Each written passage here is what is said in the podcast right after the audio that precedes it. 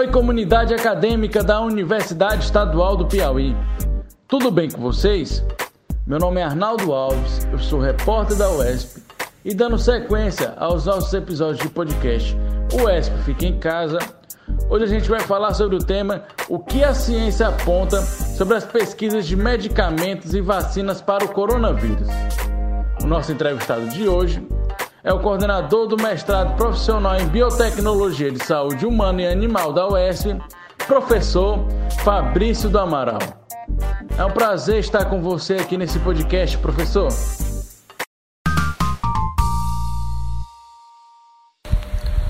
Olá, sou o professor Fabrício Amaral, é, professor de farmacologia da Universidade Estadual do Piauí, e é um prazer atender a assessoria de imprensa e comunicação da UESP e falar um pouquinho a respeito sobre a situação do coronavírus e os tratamentos que existem, as possibilidades de tratamento e as fake news que estão assolando nossa sociedade. Professor, atualmente a ciência está investigando o coronavírus porque estamos vivendo uma pandemia. Mas a ciência não traz respostas e confirmações imediatas. Minha primeira pergunta é: como é essa relação entre tempo e ciência? Porque existem algumas pessoas da sociedade que cobram respostas urgentes e não entendem como funciona esse trabalho. Bom, a ciência ela tem seu tempo próprio. Tá? Não se faz ciência da noite para o dia. Ao observar os grandes avanços e desenvolvimentos científicos das nações que têm dentro do seu planejamento estratégico investimentos em ciência e tecnologia, em inovação tecnológica. Estas, estas nações, elas sempre estão à frente da gente, né? Então, se você for fazer um levantamento, por exemplo, em relação ao coronavírus, uh, no desenvolvimento de vacinas, a gente está atrás. Então, você tem países como a Inglaterra, Estados Unidos, Alemanha e demais países desenvolvidos que já estão em plataformas avançadas, estão em estudos de fase mais avançados, em testes em seres humanos. Então, esse é um exemplo. Mas como eles chegaram a esse resultado tão rápido? Eles chegaram a esse resultado tão rápido porque o incentivo e o estímulo ao desenvolvimento da ciência já acontece há um tempo. Então, não à toa que eles já têm, é, tinham tecnologia e essa tecnologia apenas foi adaptada para a questão do coronavírus nesse momento. Então, não adianta a gente pensar que da noite para o dia você vai ter é, ciência é, aqui no Brasil dando o resultado que você quer. A necessidade de se ter um planejamento estratégico para o Brasil, onde o estímulo através de infraestrutura, tá, pessoal capacitado e formação de, de, de pessoal seja prioritário. Só através disso a gente vai criar é, corpo adequado de pesquisadores que possam resolver os nossos problemas. Em relação à, questão é, de como a sociedade cobra urgência né, e não entende esse trabalho da ciência, eu tenho uma visão particular. É, nosso país ele vive um pouco distante das universidades. Você tem um grupo muito pequeno de pessoas que têm acesso às universidades e institutos de pesquisa. Esse grupo de pessoas, que, que são pessoas é, bem mais é, abastadas do que a maioria e são pessoas mais, é, vamos dizer assim, esclarecidas, elas não conseguem chegar ou não conseguem é, fazer com que este conhecimento das universidades chegue à população de modo geral a população mais carente, por exemplo, ou a população que não tem acesso às universidades. De fato, também nós temos um outro problema. As universidades e institutos de pesquisa, eles vivem um pouco isolados da nossa realidade. Acredito que de agora para frente, com esse problema do coronavírus é, e também é, outros que virão, né, a universidade ela deva ser mais transparente e consiga falar a língua da população, na medida em que ela mostra, ou deve mostrar, que as pesquisas são para o bem da população e que, que as nossas soluções devem vir das nossas, dos nossos institutos, dos nossos pesquisadores. quais são os maiores desafios éticos do ponto de vista científico a serem enfrentados nessa pandemia? Então, a gente poderia falar em relação a questões éticas desde a, desde a questão do isolamento da sociedade. De fato, nós não temos uma solução momentânea para a questão da contaminação, para parar a contaminação do coronavírus. Então, o que, que a ciência diz? A ciência recomenda o isolamento. E quando a situação for crítica, lockdown.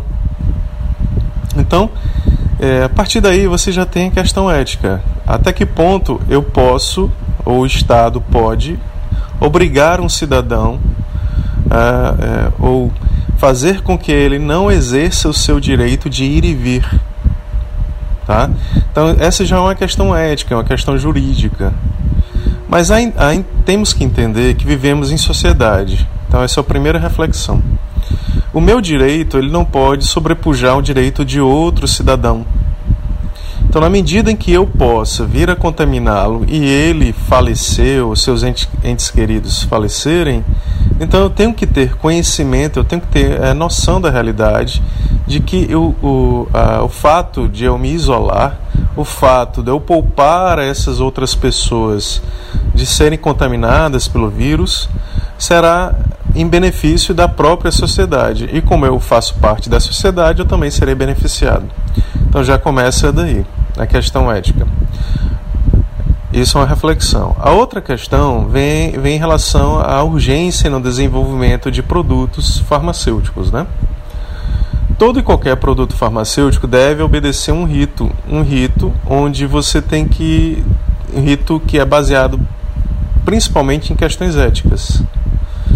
Então você tem que estudar substâncias que, que os cientistas estão em desenvolvimento baseado em critérios éticos onde você vai testá-las em animais, obedecendo à ética de uso de animais em pesquisa, onde você não deve de maneira alguma é, fazer com que esses animais sofram, fazer com que esses animais sejam tratados de forma não adequada e condições não adequadas, tá? Então, o mínimo de sofrimento a estes animais, mas por questões éticas também, tá? Questões éticas e legais são estudos necessários como um primeiro passo para se testar as substâncias em seres humanos. Mas a questão ética em desenvolvimento de produto farmacêutico já começa do início.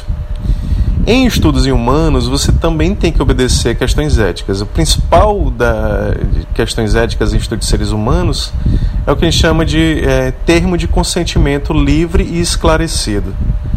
Nós, em, é, em pesquisas em seres humanos, utilizamos voluntários. Então, voluntários cientes do que eles podem sofrer durante a pesquisa e é, em qualquer momento eles estão livres para saírem da pesquisa, tá? se sentirem desconfortáveis, sentirem que não estão tendo benefícios, sentirem que é, não, não, não devam mais fazer parte por outras questões. Então, eles não são obrigados em fazer parte do estudo. Tem também a questão, se você está fazendo pesquisa e ver que a substância teste, seja vacina, seja um medicamento, teste, ele não gera benefício e mais malefício, o pesquisador ele tem por obrigação de suspender imediatamente a pesquisa, tá? É, sempre no sentido de não gerar mais danos ao paciente. Devo lembrar que toda medicação, tá? medicamento, ele é tem por finalidade o bem e não o mal. A outra questão ética que a gente pode lembrar e elencar aqui para vocês é o seguinte: se durante a pesquisa você tem um grupo de pessoas que necessitam daquela substância e você vê que a substância ela traz muitos benefícios para esse grupo populacional, então o grupo de pesquisadores, as instituições ou a indústria que está financiando esse projeto deve ter por obrigação fornecer essa substância para esse grupo de pessoas, talvez para o resto da vida delas, se for o caso de uso de medicamento é, de uso contínuo. Tá? Se for também caso de tratamentos é, de quimioterapia de cânceres doenças autoimunes, etc. Tá? Então você tem muitas questões éticas envolvidas em relação ao coronavírus, desde a questão do nosso comprometimento da sociedade, né, em relação à nossa, nossa sociedade, e também no desenvolvimento de produtos farmacêuticos e a urgência deles. O fato é que a gente deve lembrar que, em, eu sempre faço questão de dizer isso, em em situações como esta que estamos vivendo, que são raras, né, mas que possivelmente ficarão mais comuns devido ao grande crescimento populacional, o encontro de pessoas com animais silvestres e encontro também com vírus que até então eram desconhecidos, então tendem a ficar cada vez mais comuns. É, é interessante que se faça se faça uma uma uma é interessante que se faça saltos temporais. Então você tem, por exemplo, uma pesquisa de desenvolvimento de uma vacina, possível vacina, você tem ritos de passagem, né? E aí nesses ritos de passagem, devido à necessidade da urgência, você pode saltar determinadas fases desde que seja justificável, desde que se justifique a necessidade desses saltos temporais e que os órgãos sanitários competentes, como no caso do FDA americano, o órgão também da Europa, a nossa Anvisa, que faça então a autorização disso, tá? Então é justificável é, disso acontecer desde que seja comprovado isso e, e, e os benefícios que podem ser gerados é, e a urgência no caso aqui. Certo, professor, com certeza essa questão do ponto de vista ético é bem delicado e precisa ser levado em consideração num momento tão importante como esse. É, vamos à terceira pergunta, professor. É importante destacar para todos que estão escutando o podcast O ESP Fica em Casa que o ciclo para uso de fármaco é bem demorado. Envolve vários processos, entre estudos, avaliações, processo de registro, até ser comprovada a eficiência de seu uso. Professor, explica para a gente no que consiste esses processos. Em relação ao processo de desenvolvimento de fármacos, e aqui eu vou fazer em relação às vacinas, tá? Porque eu acho que é a grande questão nesse momento, tá? É, mas serve também para medicamentos. Você tem ritos. Então você imagina, tem uma substância teste que pode virar um medicamento.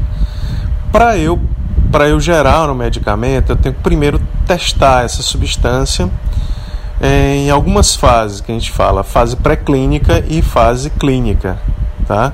Então, fase pré-clínica é que não acontece com seres humanos, ok? E a fase clínica acontece com seres humanos. A intenção principal de todas essas fases é primeiro mostrar a eficácia dela, que ela, que ela age, e depois mostrar também a toxicidade, se ela é segura. Devo lembrar que a toxicidade é, é a substância, a, a, toxicidade de substância é responsável por, por recuo, é, é, por recusar 80% de, dos arsenais aí de substâncias que estão em testes no momento, estão em estudos, em desenvolvimento. Ok? Então vamos lá. A fase pré-clínica corresponde, por exemplo, a estudos in vitro Tá? Então você tem uma substância teste, uma molécula que você já identificou, que você acha que pode, pode atuar no, vírus, por exemplo, ou como vacina. Aí você vai fazer estudo in vitro. Estudo in vitro são estudos geralmente feitos em células, tá? em culturas de células. No caso, células que estariam é, contaminadas pelo vírus, e aí, através da, da exposição delas à substância, você vai ver se tem efeito ou não. Passando dessa fase, você passa para estudos em animais de laboratório, que são vários, tá? Vários modelos animais. Então você tem modelos com camundongos, modelos com ratos, modelos com cães, com coelhos, com primatas que não, que não são seres humanos, os chimpanzés, etc. A intenção também é fazer com que estes animais é, se submetam à substância e através da submissão essa substância você vê a ação delas no organismo desses animais, mas anotando principalmente a toxicidade e se ela age ou não. Tá? Então, é, basicamente você faz isso, né? Então testa. Então, nos modelos animais você vai simular uma doença, simular uma infecção, no caso aqui pelo coronavírus, e no caso das vacinas você vai testar imunocomponentes, né, substâncias biologicamente ativas que vão gerar anticorpos. Esses anticorpos, então, gerados nesses animais, seriam indícios de que a vacina vai ter um caráter protetivo. No caso das outras substâncias, você vai ver se a substância vai curar ou amenizar uma determinada doença nesses animais, mas sempre anotando a toxicidade. Depois da fase pré-clínica, com todos esses, esses dados anotados, né, mostrando que a substância é segura e ela tem efeito tanto in vitro quanto em, em animais de laboratório, você passa para estudos é, clínicos, que são divididos em três fases. Na fase 1, você tem pacientes sãos, que não têm enfermidade que você está estudando. Tá? Nessa fase, com um grupo pequeno de pessoas, você apenas vai ver as questões tóxicas essa substância é muito tóxica e também saber é, o, como ela vai se comportar no organismo da pessoa, né? como a pessoa vai absorver a substância, como a pessoa vai excretar a substância, metabolizar e anotar algumas reações adversas que podem vir a acontecer. Então, tudo para o benefício é, da segurança dos pacientes. Passando dessa fase, então você passa para uma fase 2, onde você vai ter dezenas de pessoas em estudos. E nesse tipo de fase você já tem as pessoas enfermas. No caso das vacinas, você vai ter um componente diferente.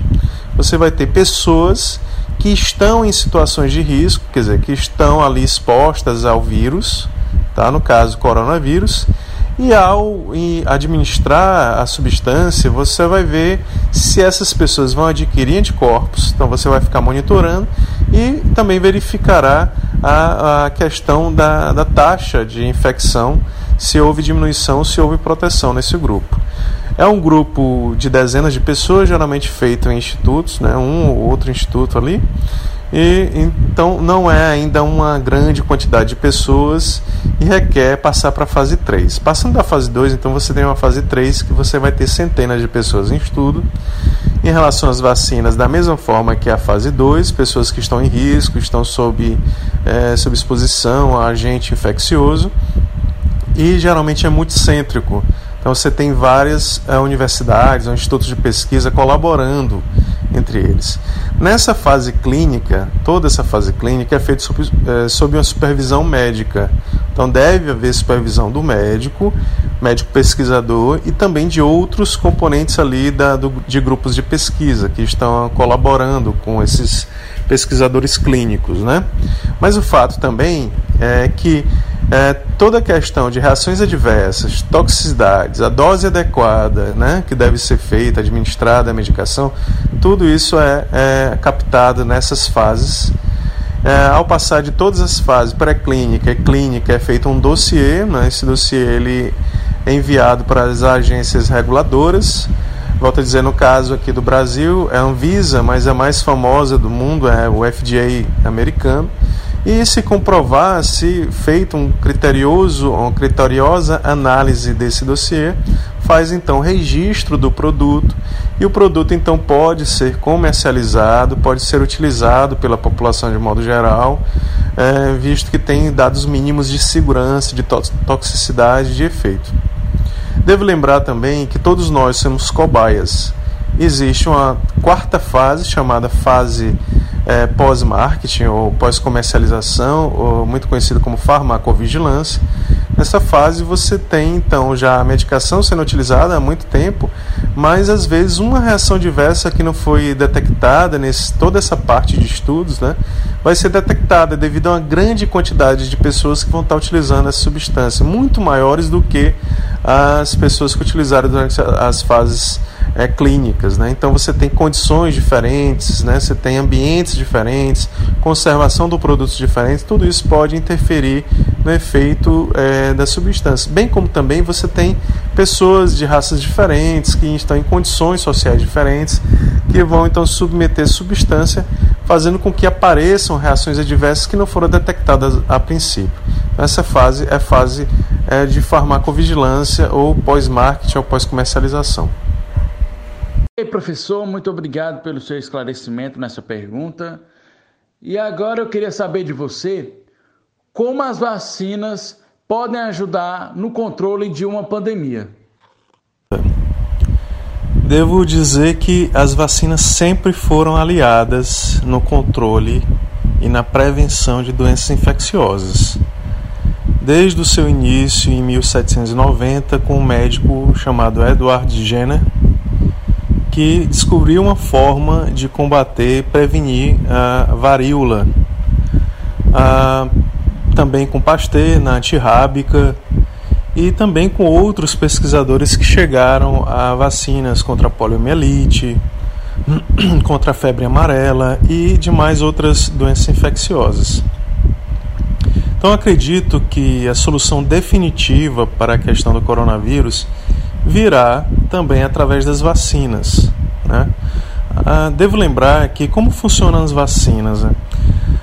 Ah, na maioria das infecções virais, o nosso organismo ele consegue debelar, ele consegue agir, amenizando a situação na medida em que o nosso sistema imunológico entrar em contato com o vírus, reconhece esse agente como um agente diferente do nosso organismo e tenta combatê-lo. Existe um período para isso acontecer que se chama convalescência, né, de recuperação. Nesse período a gente tem mal-estar, a gente tem febre, tem dor no corpo, tem outros sintomas, mas a maioria dos vírus, as infecções virais, chamadas viroses, o nosso organismo ele debela. Felizmente existem alguns vírus que não dão tempo para que isso aconteça, seja pela sua agressividade, e aí no caso do coronavírus, em alguns grupos de pessoas né, de maior risco isso acontece, seja por artimanhas que eles fazem de enganar o sistema imunológico na medida que eles se escondem, como o HIV. Né? E aí, ao se esconderem, eles utilizam a própria maquinaria do sistema imunológico para benefício próprio. Então, existem algumas é, características de infecções virais que dificultam o processo. Também devo lembrar que a maioria das, dos tratamentos de doenças virais, né, das medicações que agem, são ainda muito paliativas. Por exemplo, você não encontra ainda, não tem ainda a cura definitiva para o HIV. Toda doença viral que tem como, como característica o RNA de ácido nucleico é, são difíceis de tratamento. O HIV é RNA, o coronavírus é RNA. Então, em relação a isso, no entanto, a, as vacinas, como elas fazem? Elas expõem o organismo a esse agente, esse agente, é, seja parte dele, né, parte do vírus, seja o próprio vírus atenuado ou inativado, ele expõe o, o, o, nosso organismo a esse vírus que não tem capacidade de gerar infecções e nem gerar as doenças, né, a doença em si a, a reconhecer quando o organismo entrar em contato de fato com o vírus. Então é uma forma de treinamento. Ao fazer isso, você cria uma imunidade, tá? Essa imunidade ela pode ser a curto prazo ou a longo prazo. O ideal é que a vacina gere uma imunidade a longo prazo, que você não precise ficar tomando novas doses da vacina. Mas nem sempre isso é possível. Às vezes você tem que fazer periodicamente campanhas de imunização, como acontece com H1N1. Todo ano você tem campanhas de imunização, visto que o vírus muta muito rapidamente. Acredito também que isso acontecerá no caso do coronavírus, tá? Ele tem capacidade de mutação muito mais fácil do que os outros vírus. Mas, de fato, acredito fortemente que a situação, o resultado final, quer dizer, o desfecho disso tudo virá através da vacina. Me surpreenderia muito se tivéssemos uma medicação que possa então resolver os problemas, visto que isso é muito raro em doenças virais, a saber, tratamento de hepatites, tra saber tratamento do próprio HIV e outros, outros tratamentos como HPV. Sempre as vacinas vão ter uma, eh, uma eficiência maior e uma capacidade de resolução maior. Outra questão extremamente debatida nos últimos meses se refere-se ao uso da hidroxicloroquina como uma possível solução contra o coronavírus. O Conselho Federal de Medicina já informou que o uso é permitido, mas cabe ao médico analisar. Professor, sobre essa questão da hidroxicloroquina, o que é fato e o que é fake? Ou a gente ainda precisa de um certo tempo para responder essa pergunta? Hidroxicloroquina, né? Muito polêmico o tema, mas o que eu gostaria de dizer população é que os pesquisadores e os cientistas e os médicos de modo geral eles é, talvez sejam o grupo de pessoas que estejam mais interessados em encontrar a resposta, ok? A hidroxicloroquina eh, e a cloroquina são substâncias utilizadas há muito tempo, tá? Então, desde os anos 40 para combater malária e mais recentemente a hidroxicloroquina sendo utilizada para doenças autoimunes, doenças reumatológicas que têm um grande é, potencial inflamatório, gerando, gerando é, condições ruins para o paciente. Então, a hidroxicloroquina ela entra como um potente anti-inflamatório e que beneficia as pessoas que têm doenças de artrite reumatoide, lúpus eritematoso, coisas, é, doenças desse tipo, né? O que a gente sabe até o momento é que nos estudos clínicos realizados, né, seja por erros metodológicos, tá? Porque a gente tem que entender que existem métodos de pesquisa. E esses métodos clínicos, eles requerem algumas condições que nos fazem, tá? Nos fazem chegar a um, um denominador comum. Nesses métodos se destacam o, o fato da pessoa, dos grupos que vão estar submetidos a, a substâncias, eles serem grupos bem homogêneos, né? o ideal seria homogêneos, pessoas de mesma idade, faixa etária, é, que têm o mesmo estágio na doença e que estejam, é, se tiverem comorbidades, né, sejam comorbidades é, semelhantes, que seriam comorbidades, doenças de base, como hipertensão, diabetes, problemas outros que eles já tenham. Esses grupos de pessoas devem ser separados em dois grupos que, que estariam expostos à, à substância teste, no caso a hidroxicloroquina, e os que não estariam expostos à substância teste. Então, o mínimo de grupo seria esse, com, a, com essas questões de homogeneidade entre eles. O ideal é que você diminua muito a, a, a, as, as variâncias, né, as, as outras informações que podem é, desvirtuar o resultado final, o desfecho e que tenha o máximo de diferença entre os grupos seja a substância teste. A substância teste é a que deve ser, vamos dizer assim, o diferencial entre dois grupos é, em estudo clínico. Né? Os estudos que, que saíram, né, e assim, deixa eu complementar. Além disso, o ideal é que nem o pesquisador saiba qual o grupo quais pessoas estão tomando a medicação e nem a pessoa saiba se ela está ou não tomando a medicação. A gente chama isso de duplo cego. E de preferência que seja randomizado. O que é, que é um randomizado? É um sorteio. Tá? Na medida em que as pessoas vão chegando, sendo internadas, elas é, eticamente aceitam participar do estudo, você então é, faz o sorteio. Algumas vão pegar a medicação, outras vão utilizar a medicação, outras não. Mas o ideal é que o pesquisador não saiba disso. Tá?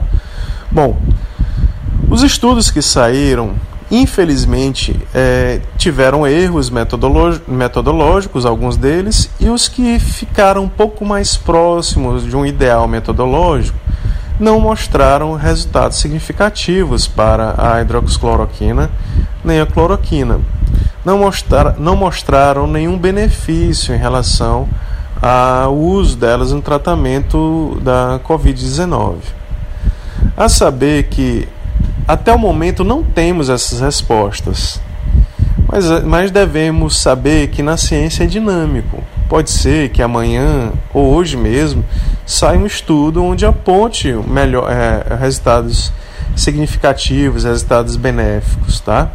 Mas até o momento nós não temos informação científica adequada. Em relação às fake news que saíram, né, é em cima disso eu não posso recomendar, embora o Conselho Federal de Medicina faça é, ou autorize o médico de prescrever, mas é sob supervisão médica. Então, o médico ele pode prescrever, visto que nós não temos ainda é, a terapêutica adequada para a doença. Então, o médico ele pode prescrever a hidroxicloroquina para pacientes visto que ele é médico e ele sabe os riscos que os pacientes estão é, sendo submetidos. O que a gente não pode fazer é se automedicar. O que a gente não pode fazer é achar que por ouvir alguém falar que a medicação ela serve para a Covid, eu comece então a estocar a hidroxicloroquina a cloroquina em casa e comece a tomá-la de maneira é, é, é, aleatória ou sem nenhuma orientação médica. Esse é o grande problema, tá? E as fake news, elas ah, e as divulgações sem embasamentos científicos contribuíram muito para isso. Esse foi o grande problema, vamos dizer, em relação à hidroxicloroquina. Mas devo dizer que saindo estudos sobre a hidroxicloroquina e os benefícios que ela possui em relação ao Covid-19, eu serei o primeiro a, a, vamos dizer, a divulgar e a felicitar e a agradecer esses pesquisadores que estão nesse, nesse momento de, de, de descoberta. E continuando a falar sobre essa questão de fato ou fake, você, em parceria com outros professores da Universidade Federal do Piauí, e Universidade Federal da Paraíba desenvolveram um canal no YouTube com o nome Farmacológicos, que é destinado justamente ao combate de fake news sobre farmacologia e Covid-19. Como funciona esse canal, professor? O canal Farmacológicos ele foi criado com um grupo de professores de farmacologia, então nós somos professores de farmacologia de diversas universidades, né? Eu, Fabrício, sou professor da Universidade Estadual. Nós temos o professor Guilherme Barroso, da Universidade Federal do Piauí. Nós temos o Luciano da Silva Lopes, da, da Universidade Federal também do Piauí. Maurício do Amaral, professor da Universidade Federal do Piauí. E o professor Juan Gonçalves, que é professor da Universidade Federal da Paraíba. A ideia surgiu dessa confusão, dessa panaceia de informações sobre é, o uso de medicações contra a Covid-19 e esse anseio da população para uma resposta. Então, observamos que havia toda essa confusão das informações, a mídia nem sempre, infelizmente, colabora, né? E, e através disso a gente resolveu fazer vídeos aulas, né? Então estamos já disponibilizamos aí em torno de quatro vídeos aulas, é, estamos próximos disso, né? E, e à medida que a gente for conversando sobre temas específicos, a gente vai fazendo aulas e disponibilizando. A ideia é que a gente consiga tirar algumas dúvidas da população nesse momento histórico e, e, único que estamos vivendo, né? À medida que a gente faz isso, a gente então acha que colabora com a disseminação de informações de qualidade para que a população possa então tomar a sua devida ação, né? devida ação, mas de forma mais correta, mais consciente do que deve fazer. Última pergunta sobre o nosso podcast. O ESP fica em casa com o tema O que a ciência aponta sobre as pesquisas de medicamentos e vacinas para o novo coronavírus. E eu queria, professor, que você falasse um pouco mais do seu canal, certo? Quais serão as temáticas abordadas nos próximos vídeos do canal Farmacológicos? as temáticas serão amplas, tá? Então, nesse momento, a gente está tendo essa preocupação de colocar vírus mais voltados para, seja para a Covid-19, seja para o tratamento da Covid-19, desenvolvimento de vacinas e tudo mais. Só que, é, obviamente, o canal ele vai continuar e a gente então vai abordar outros temas que forem de interesse seja de doenças específicas, seja o funcionamento do organismo que implica na função de um medicamento, então a fisiologia, né? funcionamento adequado, seja também em discutir uma determinada doença e como medicações podem melhorá-la. Então, são várias questões que a gente vai abordar no canal. O fato é que a gente gostaria que as pessoas, então, é, visitassem lá o nosso canal, que é no YouTube, chamado Farmacológicos, onde a gente vai fazer várias abordagens, né, entre as quais a gente já falou algumas aqui. Também no Instagram, arroba farmacológicos, sem acento, tá? Farmacológicos, sem acento. E pudesse então nos, é, nos, nos assistir, e na medida em que nos assistindo, curtissem os vídeos, compartilhassem. A intenção é que a gente possa disseminar ah, essas informações da maior grupo de pessoas possível, né? Tá? Então é isso. Eu gostaria de agradecer aqui a, ao convite, participar desse podcast. Eu espero ter sido esclarecedor em alguns pontos. Se eu não fui, peço desculpas e me, me ponho à disposição sempre aí da assessoria de imprensa da, da de, e comunicação da UES para qualquer participação, seja da questão da Covid, fake news ou questões aí voltadas é, da farmacologia, dos de medicamentos que surgirem, tá? Então, um abraço, foi um prazer. Até mais. Chegando ao fim de mais um episódio de podcast aqui na Rádio ESP, e eu queria agradecer a participação do professor Fabrício do Amaral. Ele que falou sobre temas relacionados à ciência altamente relevantes em meio à pandemia.